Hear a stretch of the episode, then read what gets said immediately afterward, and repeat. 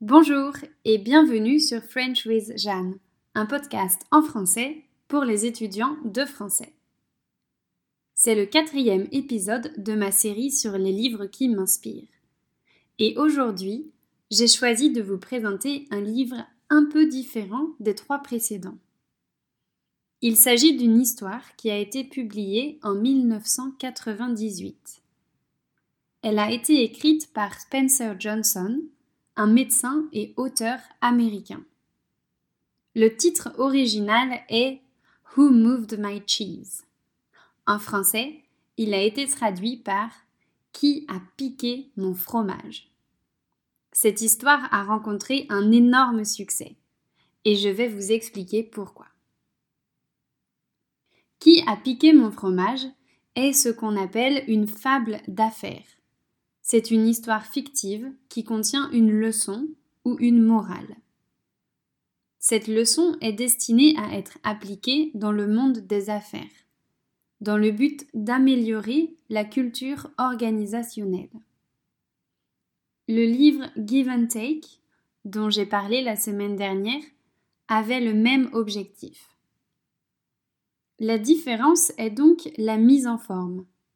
Spencer Johnson a utilisé une histoire avec des personnages fictifs et des allégories pour faire passer son message. Du coup, dans cette histoire, il n'y a pas de mots compliqués ou de concepts difficiles à comprendre, ce qui la rend très accessible. En plus, Qui a piqué mon fromage est une histoire courte, on peut la lire en seulement une heure. Pour finir, elle parle d'un thème universel, qui concerne tous les êtres humains, mais aussi toutes les entreprises et organisations. Le changement.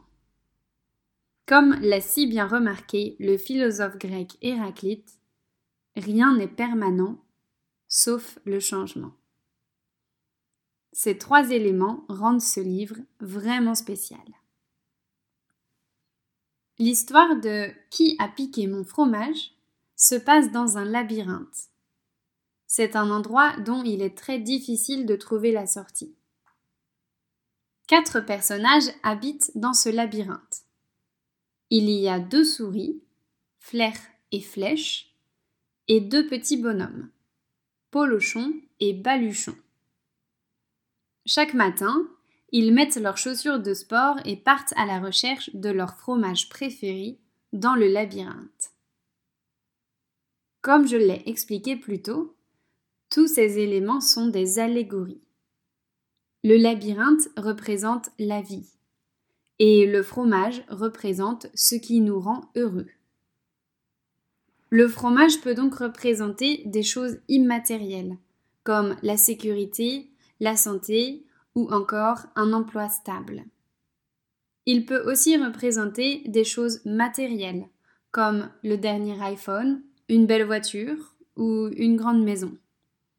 Cela dépend des personnes. Les quatre personnages, eux, représentent des réactions courantes face au changement. La souris Flair représente les personnes qui repèrent rapidement le changement. C'est logique parce que le verbe flairer est un mot familier pour dire sentir en français. La souris flèche représente les personnes qui se précipitent dans l'action quand elles voient le changement. C'est logique aussi parce qu'une flèche, c'est un objet qui est très rapide. Ces deux souris sont l'allégorie des comportements instinctifs. Le petit bonhomme, Polochon, représente les personnes qui refusent de voir le changement et qui en ont peur. Un polochon, c'est un coussin très long qu'on utilise pour dormir. Ça représente bien l'inaction. Le deuxième petit bonhomme, Baluchon, représente les personnes qui apprennent à s'adapter au changement, quand ils comprennent que le changement est bénéfique ou inévitable. Un baluchon, c'est un petit sac de voyage. Ça représente bien le mouvement. Ces deux petits bonhommes sont l'allégorie des comportements humains face au changement. Ils sont plus complexes parce qu'ils sont influencés par leurs croyances et leurs émotions. Au début de l'histoire, les quatre personnages partent explorer le labyrinthe. Après quelques jours, ils trouvent un endroit qui contient les fromages préférés de chacun d'entre eux. Ils sont donc tous très heureux. Les deux petits bonhommes se lèvent de plus en plus tard et se déplacent tranquillement. Ils se sentent en sécurité et pensent qu'ils auront assez de fromage pour toute la vie. Au contraire, les deux souris ne changent pas leurs habitudes et continuent de se lever tôt pour aller déguster leur fromage. Elles restent prudentes et vérifient le stock de fromage. C'est comme ça qu'elles réalisent que le stock rétrécit. Il y a donc de moins en moins de fromage, jusqu'au jour où il n'y en a plus du tout. Flair et Flèche ne sont pas surprises, car elles avaient remarqué le changement. La situation a changé, donc elles doivent changer aussi. C'est pourquoi elles repartent dans le labyrinthe à la recherche de nouveaux fromages. Par contre, pour Polochon et Baluchon, c'est un choc. Ils sont surpris par l'absence de fromage, et ils se sentent tristes et démunis. Ils se sentent victimes d'une injustice. C'était leur fromage, et il a disparu. Ils continuent de revenir au même endroit, mais le fromage ne réapparaît pas. Au bout de quelques jours, Baluchon propose à Polochon de se remettre à la recherche de fromage. Mais Polochon refuse catégoriquement. Même s'il n'y a plus de fromage, il connaît bien cet endroit et il s'y sent à l'aise. Il a peur de retourner dans le labyrinthe. Il pense que c'est dangereux. Les jours passent et la situation ne s'améliore pas. Au contraire. Baluchon commence alors à réaliser que plus il reste dans cette situation, et moins il est heureux. Il essaye d'imaginer la joie qu'il ressentirait s'il trouvait du nouveau fromage. Et, malgré sa peur, il repart dans le labyrinthe. Polochon refuse de l'accompagner. Il reste au même endroit. Sa peur l'immobilise.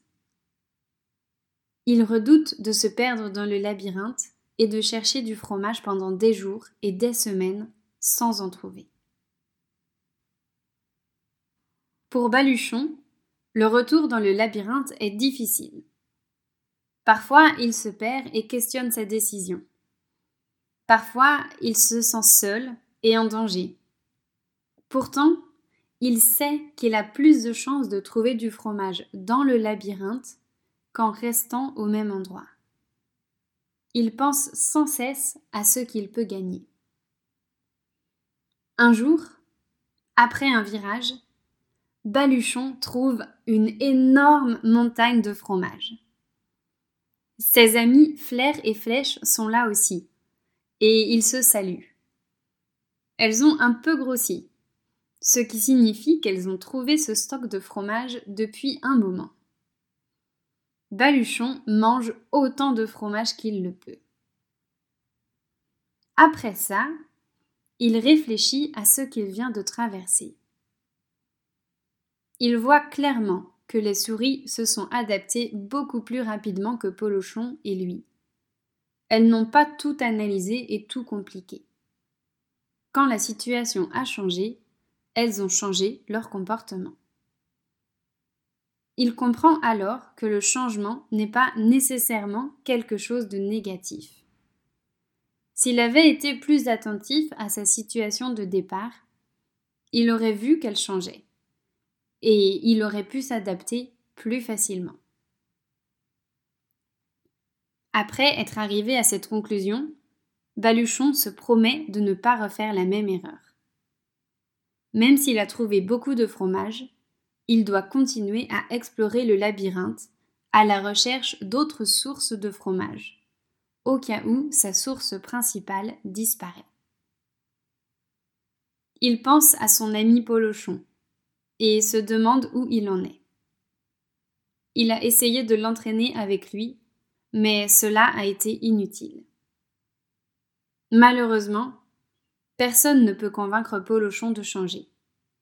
Il doit comprendre par lui-même l'avantage de s'adapter. Personnellement, j'ai vraiment adoré cette histoire. Tout au long du livre, Baluchon écrit des petits messages sur les murs, au fur et à mesure que sa vision du changement évolue. Cela aide à comprendre les messages de l'auteur. Mon préféré est celui-ci. Que feriez-vous si vous n'aviez pas peur? Je crois qu'il est bon de se poser cette question de temps en temps. Pour une fois, je ne souhaite pas faire de parallèle avec ma vie. Je veux laisser à chacun la possibilité de tirer ses propres leçons de l'histoire. D'ailleurs, dans la version que j'ai lue, il y avait une petite mise en contexte. C'est un homme qui racontait l'histoire à ses amis d'enfance. Après avoir écouté l'histoire, chaque personne du groupe a parlé de sa situation. J'ai bien aimé ce passage car je me suis rendu compte que les leçons contenues dans cette histoire étaient multiples et chacun en retenait des éléments différents. Sur YouTube, j'ai trouvé une vidéo qui reprend cette histoire. Elle est en français et les images peuvent vous aider à mieux comprendre. Je mettrai le lien dans la transcription. J'espère que cet épisode vous a fait réfléchir et vous a donné envie de lire cette petite histoire pleine de sagesse. Je vous le conseille vivement. Comme elle est courte, je la relis de temps en temps et à chaque fois, je la trouve incroyable. C'est le dernier épisode avant le 25 décembre, alors j'en profite pour vous souhaiter, un peu en avance, un très joyeux Noël. Si vous voulez vous offrir un petit cadeau, de vous à vous, je vous invite à venir sur mon site web pour découvrir mon premier e-book. Il permet de pratiquer son français de manière autonome. Il ne coûte que 10 euros et grâce à lui, non seulement vous pratiquerez votre français avec des activités qui ont du sens, mais en plus, vous découvrirez des dizaines de ressources en français. Si vous avez des questions, je reste disponible pour y répondre. Encore une fois, passez un bon réveillon et à la semaine prochaine.